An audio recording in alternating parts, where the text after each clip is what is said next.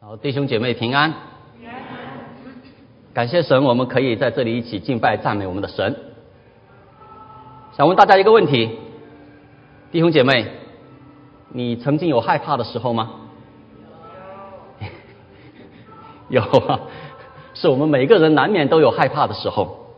我们小时候呢，怕考试啊；长大以后呢，怕面试；还有人怕相亲，有人怕单身，有人又怕结婚；有人怕房价涨，有人怕股市跌；有人害怕这个疫情啊，居家隔离限制了自由；有人呢又害怕疫情，不愿意出门。所以，我想，我们每一个人在面临这样的一些情况的时候，我们难免都有害怕的时候。其实今天我才有点害怕，是吧？因为第一次在我家现场讲到，下面坐了这么多人，以前都是在网上，所以我就想到一个笑话哈。有人说有有人第一次做手术啊，躺在手术台上，哇，吓死了。那个医生好心想安慰他说：“你第一次做手术很害怕，不要害怕，我也是第一次。” 这个病人一下子就吓晕过去了，是不是？所以说，大家第一次在现场听我讲到，不要害怕，我也是第一次啊。我想，在过去一年多这个疫情啊，确实人心惶惶，弄得这个世界人心惶惶啊。这个病毒威胁着我们的健康，恐惧呢威胁着我们的心理。当然，其实不光是疫情，不光是病毒才会带来我们恐惧了。有人说，人的生命啊，生命的终极问题就是恐惧。我们害怕失败，我们害怕死亡，我们害怕被拒绝，我们害怕被否定，我们害怕被孤立，我们害怕失去掌控，我们害怕身体会生病，我们害怕会失去工作。我想趋利避害，小心谨慎，这无可厚非。但是这种恐惧呢？往往会放大，成为我们生命的重担，成为我们生命自由前行的束缚。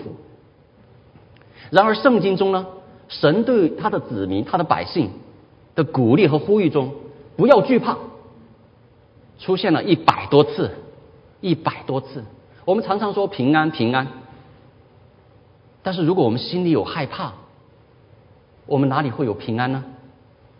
所以今天。我们想通过四世纪，我们来看，在四世纪里面啊，六章二十三节，耶和华对基甸说：“你放心，不要惧怕，你必不致死。”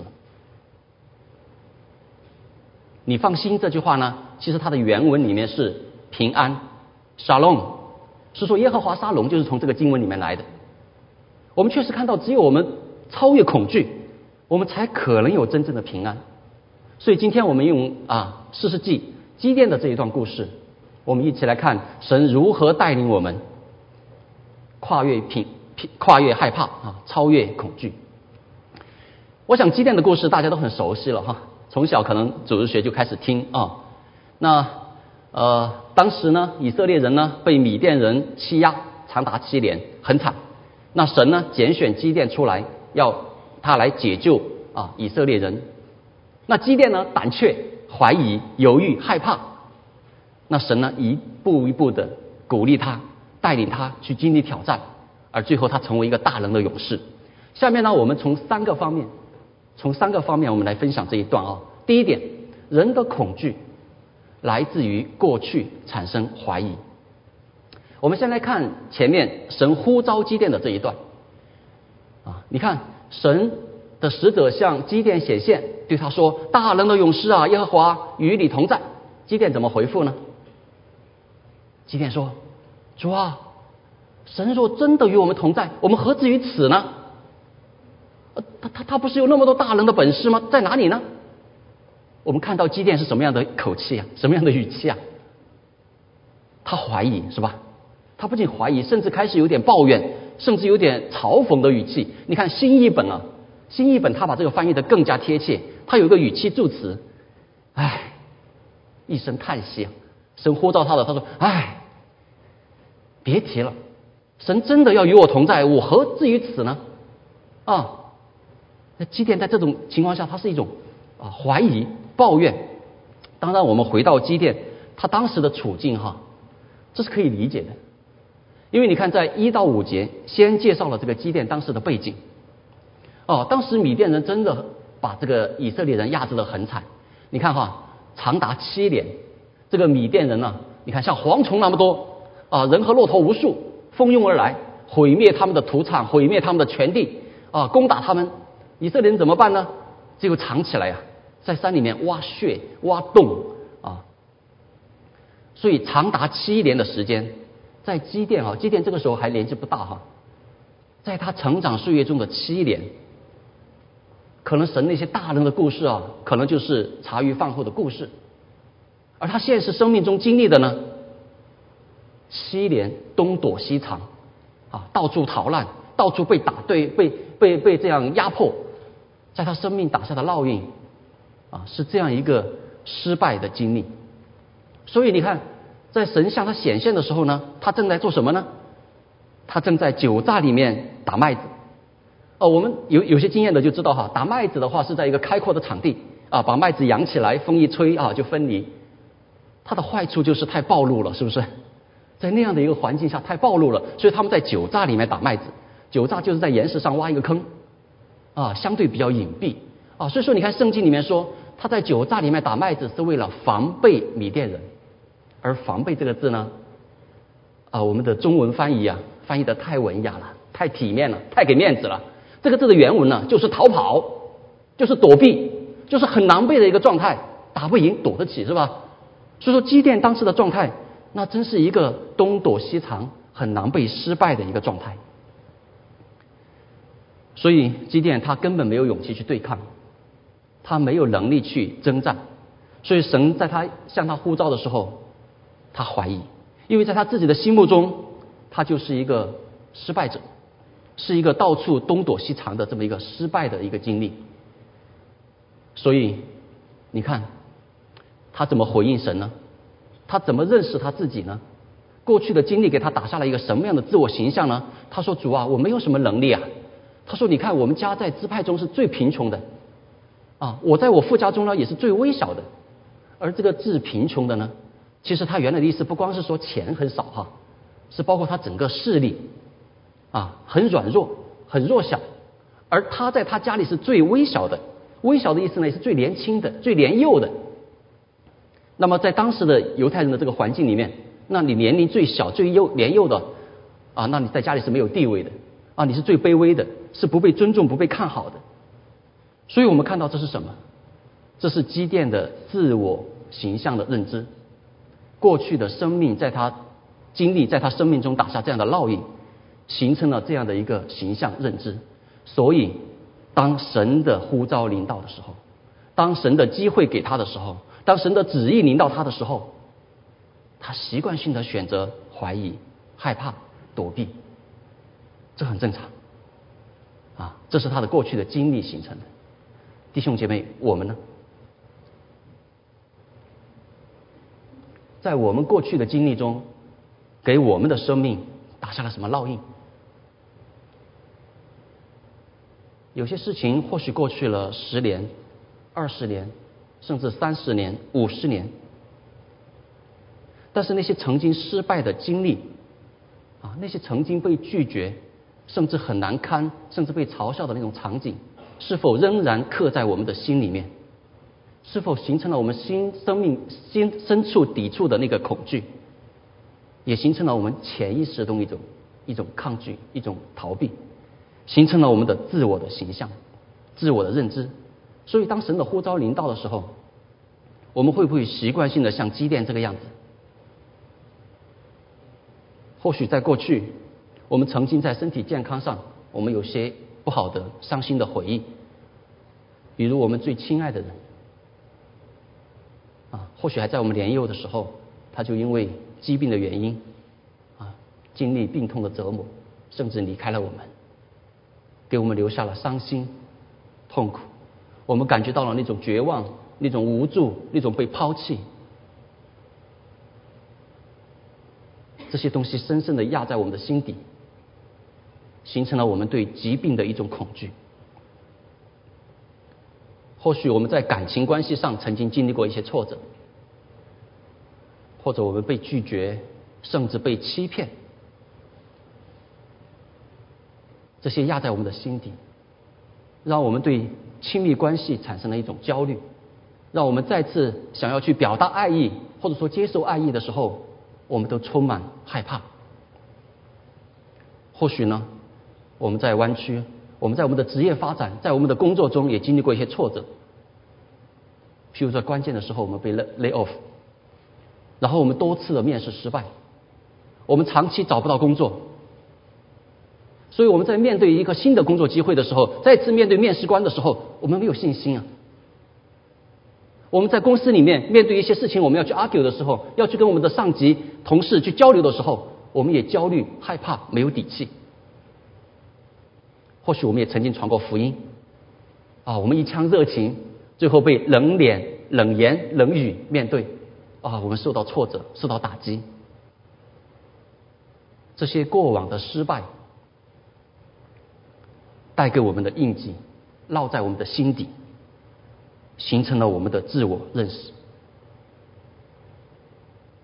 弟兄姐妹，积淀。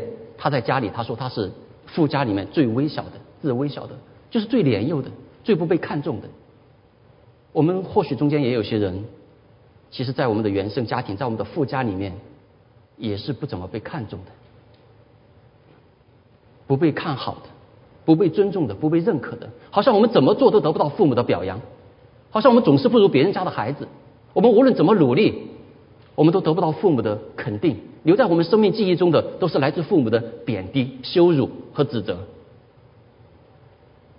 这些东西我们平时不会去谈哦，我们查经的时候可能也不会去提啊，我们交通的时候可能也不怎么去说。但是这些东西它不是不存在，它压在我们的心底里面。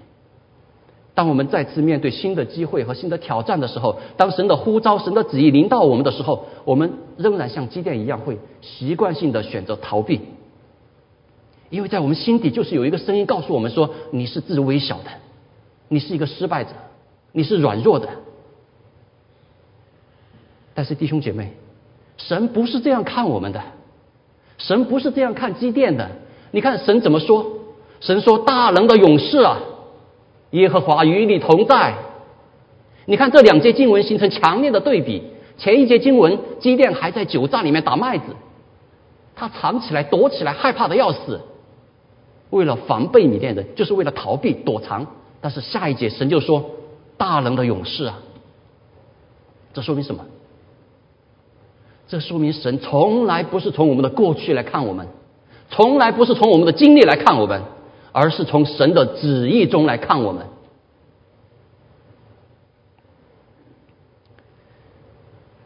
弟兄姐妹，我们自己呢？我们自己如何看我们自己呢？我们自己会不会像积电一样？因为过去我们生命中的经历，如果我们紧紧抓住过去那些失败和伤害不放的话，我们就看不到神的心意。当我们因为过去产生了怀疑，甚至对神就失去信心的时候，我们就忘记了神所赋予我们的身份。我们有什么身份？我们有什么身份？罗马书里面告诉我们说。我们所受的不是奴仆的心，仍旧害怕；我们所受的乃是儿子的心，因此我们叫阿爸父。我们是什么身份？我们是神儿女的身份，所以我们可以摆脱那败坏的辖制，我们可以得享神儿女的自由的荣耀。所以弟兄姐妹们，我们不是失败者，不是自软弱的，不是自微小的。无论你的父母过去怎么骂你，无论你的配偶者以前怎么说你，无论你的同事啊领导怎么评价你，我们要记住，我们的身份是由神来决定的。阿门。我们的身份是由神来决定的。所以弟兄姐妹，我们愿意选择相信什么？我们愿意相信相信过去那些在我们生命中不好的经历打下的烙印，还是愿意相信圣灵在我们身中打下的烙印？我们愿意怀疑那些来自于其他人、来自于属血气的给我们的那些负面的评价，还是我们愿意去怀疑神给我们的应许、神给我们的身份？所以弟兄姐妹，当我们被现实和过去束缚着，当我们对神的应许、对神给我们的身份、对神的能力产生怀疑的时候，那恐惧一定会控制着我们的心。这是我分享的第一点。人的恐惧来自于过去产生了怀疑。我们下面来看第二点：面对积淀这样的怀疑、这样的胆怯，神怎么做呢？神的回应是什么呢？你看，在神呼召基甸的那一段，基甸不断的怀疑，是吧？神和他的交互、交通中有五次，五次给他鼓励。神说：“耶和华与你同在。”神说：“神说不是我差遣你去的吗？”神说：“我与你同在，我必等你回来，你放心。”你看，神总是这样鼓励、温柔、忍耐、扶持我们，鼓励我们。神总是这样温柔、忍耐的等候着我们的突破和成长。然而，神的包容绝对不是把我们养成温室的花朵，绝对不是帮我们挪去那些我们害怕的、恐惧的东西。神是要怎么做？神是要带领我们、陪同我们，一同去经历挑战。所以我们看到下来，基甸就面临了挑战。第一个挑战是什么？啊，二十五到二十六节。当那夜，在那天晚上，神给祭奠说：“你去。”取你父亲的牛和七岁的第二只牛，然后呢，去拆毁你父亲建造的那个假神的偶像的那个祭坛，然后砍倒那个偶像，然后重新建一个耶和华的圣那个祭坛。这个挑战，神的第一个挑战是让他在家族里面破除偶像，重新建立纯正的信仰。然而，这个挑战对基甸容易吗？太不容易了。大家还记得前面一句基甸怎么说自己吗？他说：“我是富家最微小的，他是家里最年幼的，他是家里最没有地位、最没有权柄、最没有不得尊重的。现在呢，神要让他去挑战他的父亲，父亲在家里是有权威的。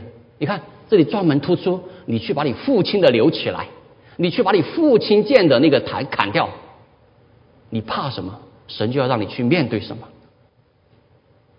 家族的角色，在他家庭里的那个角色，是积淀他自我认识的起点，也是他最自卑、最薄弱的地方。但是，神现在让他要去挑战他父家的权威。当然，积淀仍然胆怯，不是吗？很正常，很真实，就像我们一样，我们仍然胆怯。你看这里说，机电他怕，他怕，他怕富家和本城的人，他不敢。他不敢在白天做，所以说晚上偷悄悄的做，做完了以后他就偷偷摸摸的跑了。所以第二天人家发现了以后，不知道谁干的，啊，到处找，到处查，最后查出来是机电干的，啊，说明他跑了，他再一次的躲藏、逃避。虽然他怕，但是神就是要让他去直面他的恐惧，挑战他最不敢触碰的地方。神要在他最根基的地方。重建起他的信心和勇气，弟兄姐妹，我们内心深处最不敢也最不愿意去触碰的地方是哪里呢？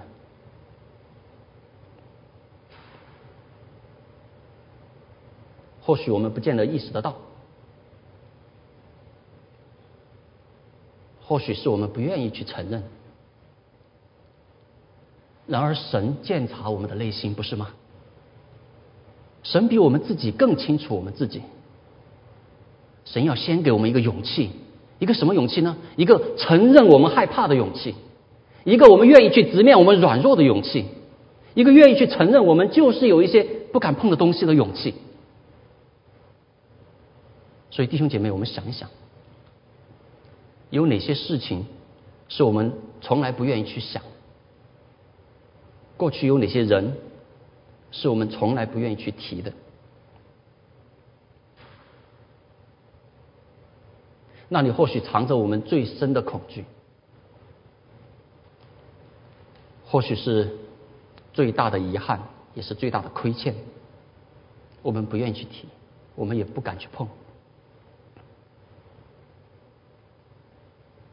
可是弟兄姐妹，我们相信神的大能和权柄吗？我们相信神死里复活的能力吗？我们相信神死里复活的能力同样可以让我们死里复活吗？我们相信在我们的软弱上就是要显出神的完全吗？所以神要我们去面对。神说你不能再躲避，不能再隐藏。神今天的呼召和灵旨意临到你的时候，神就要带你一同去面对。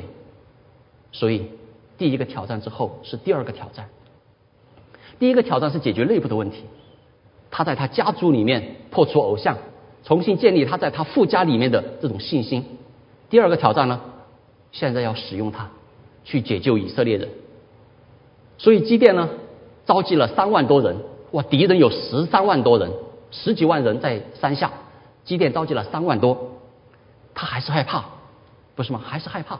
所以呢，他其实有两次是私自扩军了，然后呢？又用羊毛去试探神两次，大家都很熟悉哈。他说：“神啊，你真的与我同在吗？我再试一次好不好？”他还是害怕。当然，基甸心中那么一丝胆怯，那么心中的那种小算盘，神不知道吗？神太清楚了。所以我们心中有什么算盘，有什么胆怯，有什么躲避，神太清楚了。神医治我们的方法，不是要挪去我们害怕的东西。而就是要我们去直面，但是他应许我们，他陪同我们去直面我们的恐惧。神有没有听他祷告说好？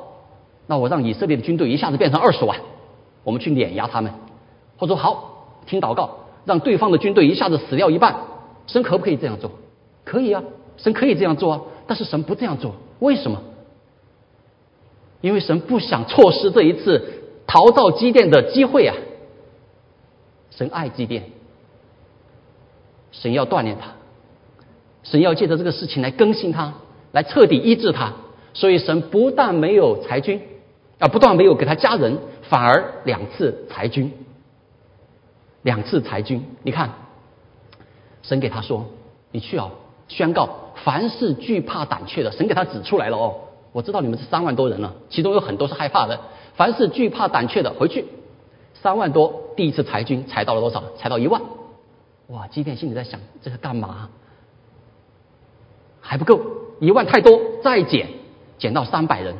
啊，有人去讨论哪种喝水的人比较好，没关系，反正少的那一波就要。啊，三百人啊，只要少的那一波，因为神就是要把人减少、减少、减少到你完全不可能靠自己的地步，减少到你完全没有退路，你必须去直面你的恐惧。神不给基甸任何借口，就三百人。三百人，我要让你知道你靠的是谁。神要让基甸去直面这个恐惧，所以不光是三百人，在打仗的头一天晚上，神怎么说？神说：“你一个人下去。”神说：“你一个人下去。”你看到那天晚上，神再次吩咐他。这里有两句经文哈，你看很工整，是不是一模一样？这是神给基甸的两次挑战。用完全一样的句式，我们看到这是神给他的两次重大操练。第一次二十五节就是吩咐他去拆他父亲的祭坛，破除家族的偶像；第二次就是吩咐他一个人要下去。神说：“你下去。”神还再次的指出他的问题：倘若你怕，啊，倘若你怕，神知道基甸在想什么。神说：“倘若你怕。”这里很有意思哦，大家看啊，倘若你怕下去，所以你就要下去，有这样的事情吗？我们一般说，倘若你怕去，你就别去了啊。神说，倘若你怕下去，你就要下去。而且呢，希伯来文中其实很有意思的一个地方，这个“怕”这个字呢，和“下去”这个字啊，是谐音的，是谐音的。好，所以说你看这里，呃，第九节就开始下去，然后十节你怕下去。然后你就要下去十一节，然后你就有胆量下去，然后积淀就下去，不断重复，不断重复哈。怕这个字和下去这个字不断的谐音的重复，所以我们看到什么？看到神就是要用这种环境去逼我们直面我们心中最深处的那个软弱和恐惧。山底下是密密麻麻的军队啊，十几万人呐，让基甸一个人下去，带一个家丁。带一个家丁而已，不是带特种部队哈，带他的一个仆人帮他拿盔甲的。哇，基甸那时候恐惧是不是达到了极点了？达到极点了，三万人对十三万人，然后变成一万人，变成三百人，现在让他一个人下去，神就是要这么做，他就是要你不要逃避啊，不要躲闪啊，你不是总喜欢逃逃避躲藏吗？神要让你一个人下去，所以弟兄姐妹，神不见得总是安排让我们得心应手的事情，不见得总是让我们在舒适圈里面，神有时候。真的通过环境要把我们逼到一个最难的地方、最恐惧的地方，因为他要让我们去直面。人帮助害怕的人是把害怕的东西挪去，而神帮助害怕的人呢，是首先把我们害怕的心挪去。神为什么要这样做？因为神他爱我们。你越是害怕的东西，他越要你去面对。为什么？因为他专爱我们，他就是要深入到我们最软弱的地方去建造我们，他就是要让我们触及那些我们最不愿意触及的地方去翻转我们，他就就是要让我们深入到那些我们曾经被最伤害的地方去医治我们。因为以弗所书说里面说，我们才是神的工作，神不是要打发我们去做什么事情。神是要医治我们、更新我们、翻转我们，因为我们才是神的工作。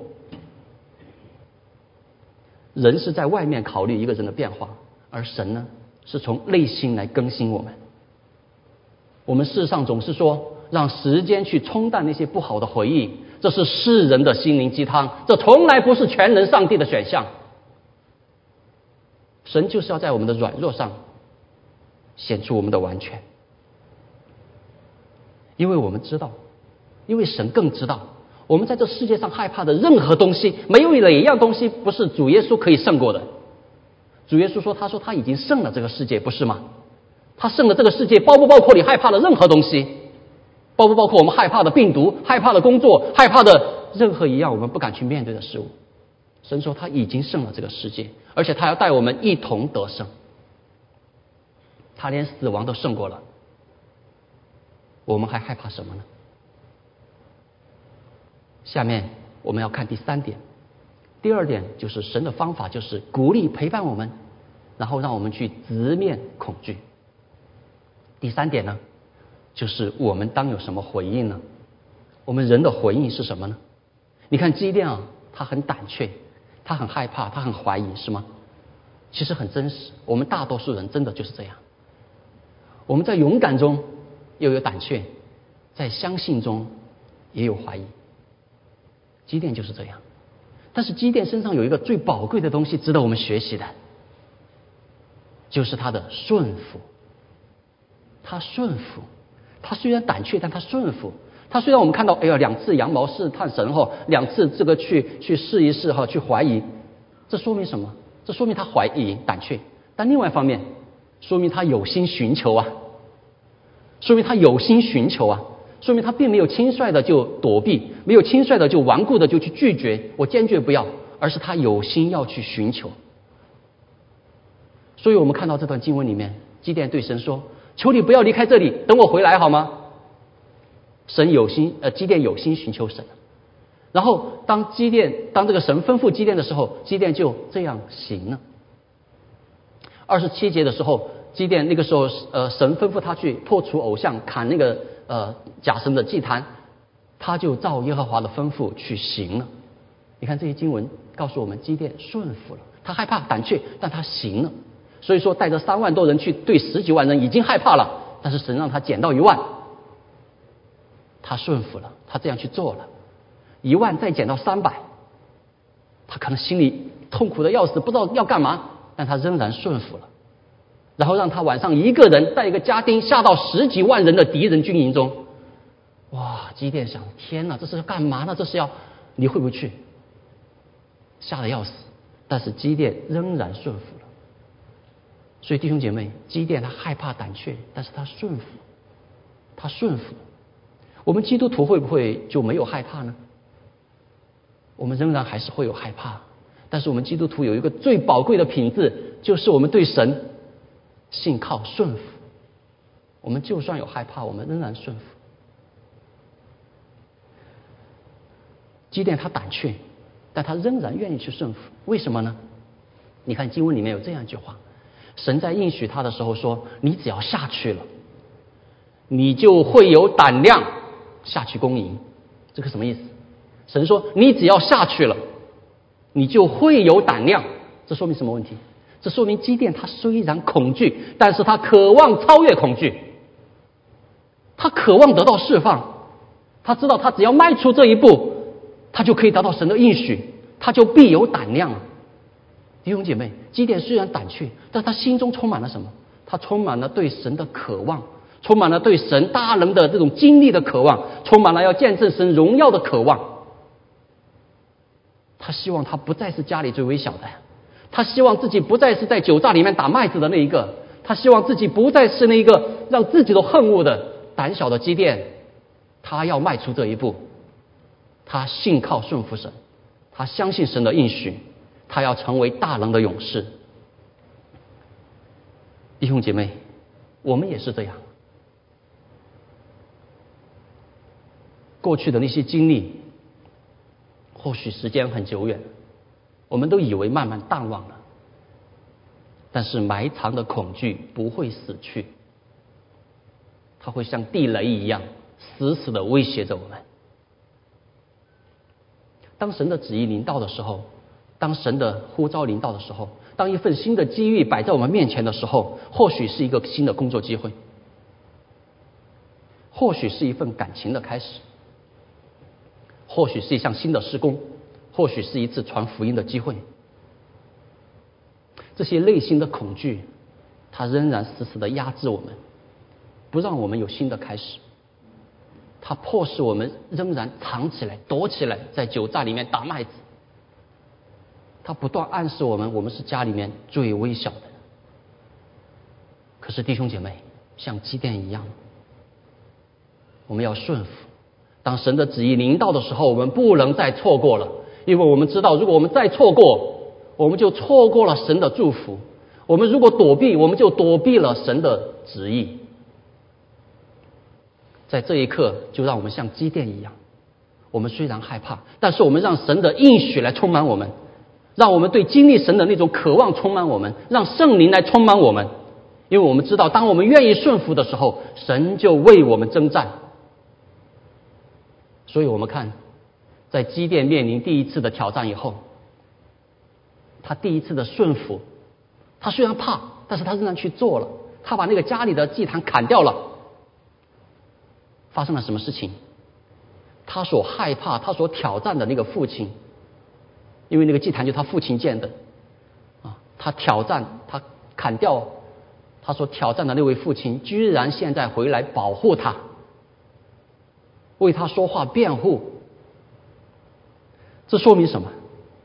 这说明他害怕的对象仍然伏在神的掌管之下。阿门。所以，弟兄姐妹，当我们在神的旨意中去直面我们害怕的对象的时候，我们会看到，我们害怕的对象在神的面前毫无权势，不是吗？恐惧往往就是这样，恐惧的心理就是这样，它在我们心里不断放大，它会总是放大那些负面的因素，他让我们过于高看了我们害怕的对象，而轻看了神的主权和能力。所以，神要让我们去面对，神要让我们去经历。你看，基甸在第一次的顺服以后，是第二次，第二次就是让他一三万人减成一万人，一万人减成三百人，三百人让他一个人带一个家丁下去，下到十几万的人中。基甸顺服了，他去了，他去了，经历到什么？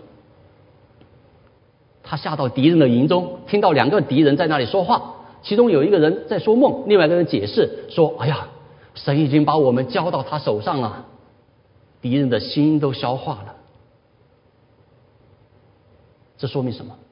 神再一次的使用积淀害怕的敌人，从敌人的嘴中说话出来，造就积淀。这让积淀看到什么？看到让我们愿意顺服的时候，当我们直面恐惧去迎接挑战的时候，你会发现，我们害怕的东西，他比你更怕上帝，怕你的上帝。在这一刻，基甸彻底被更新，彻底被医治，他的恐惧彻底被扫光。他这一刻，他唯有敬拜，他敬拜神，他唯有敬拜神，因为他知道神在为他征战。他知道神的应许，他知道过去那些大人的故事，今天仍然可以发生在他的生命中。从前风闻有你，如今亲眼看见你。他带着三百人下去，打败了十几万的敌人。这三百人呢，我们看带着食物和脚，脚就是吹的号。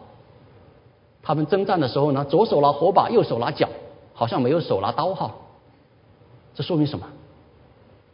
这说明是神在为他征战，这说明这样的征战中是神自己在为他们征战。但是神要使用基甸，为什么？为什么？因为神就是要拣选，要医治基甸，所以神就是要爱他。所以弟兄姐妹，神是不是缺不得我们？是不是非要我们去为他做些什么事情？不是啊。但是神为什么要让我们去做？为什么要让我们去传福音？因为他爱我们，他要我们与他一同这样去征战的时候，在我们自己的生命中来见证他的荣耀和能力。他要使用我们，他不愿意看到我们过去的那些伤害中，我们仍然被捆绑、被束缚，仍然有恐惧，仍然有害怕。他要再次的通过这些与他一同征战中，让我们得到医治，去直面我们的恐惧，去印证神的应许。所以，当我们顺服。我们就蒙福，所以我们看到基甸用三百人这样去得胜。我们看到得胜的不是他自己，不是靠他自己，而是神在为他征战。所以我们看到解决害怕的问题，其实根本上来说，就是让我们认识到，我们不能再固执的靠自己，而是要去顺服信靠神。神会使用这些环境来逼我们去直面我们的恐惧的时候，就是要彻底击破我们企图要靠自己的那种外壳，要彻底瓦解我们那种虚假的自信，然后我们才有真正的信心，才有真正的信靠神。最后，我们用再次回到经文，我们来看在经文里面激烈的这个转变。你看，最后他大败这个十几万的敌人的时候，他的三百人呐喊。使他们逃跑，就是使敌人逃跑。然后最开始神呼召基甸的时候呢，基甸是躲在酒榨里面打麦子，是为了防备米甸人。很有意思哦，希伯来文里面哦，在原文里面哦，这个逃跑和防备呢是同一个字，同一个字。所以我们看到没有，前后形成了强烈的呼应，但是不一样啊。前面呢，基甸害怕，基甸说他是最弱小的，他是害怕的，他是胆怯的，他怀疑犹豫，所以他防备米甸人，他逃跑。而后面呢，他信靠顺服神，他知道神与他同在的时候，他使米甸人逃跑。同样一个字哦，前后形成了呼应。这中间是什么？这中间就是神告诉他说：“你是大能的勇士，耶和华与你同在。”这就是他翻转的地方，他真的信靠顺服，相信神的这个应许，相信神在他生命中给他的这个身份。所以弟兄姐妹，这就是今天我要分享的三点。人的恐惧来自于我们的过去产生了怀疑，那么神的方法呢，就是要鼓励、陪伴我们，带领我们去直面我们的恐惧，才能够彻底更新、医治我们。那我们人的回应呢？就是我们愿意顺服、信靠、与神同行。所以弟兄姐妹，今天的信息结束以后，或许我们还是会害怕，我们还是会害怕疫情，害怕病毒，害怕生病，我们害怕我们的老板，害怕去面试，害怕传福音，害怕走入亲密的关系。但是弟兄姐妹。今天的话语告诉我们，让我们学习积淀。我们愿意祷告。积淀两次是在那夜，神向他说话。在那夜的时候，积淀可能睡不着，我们也睡不着。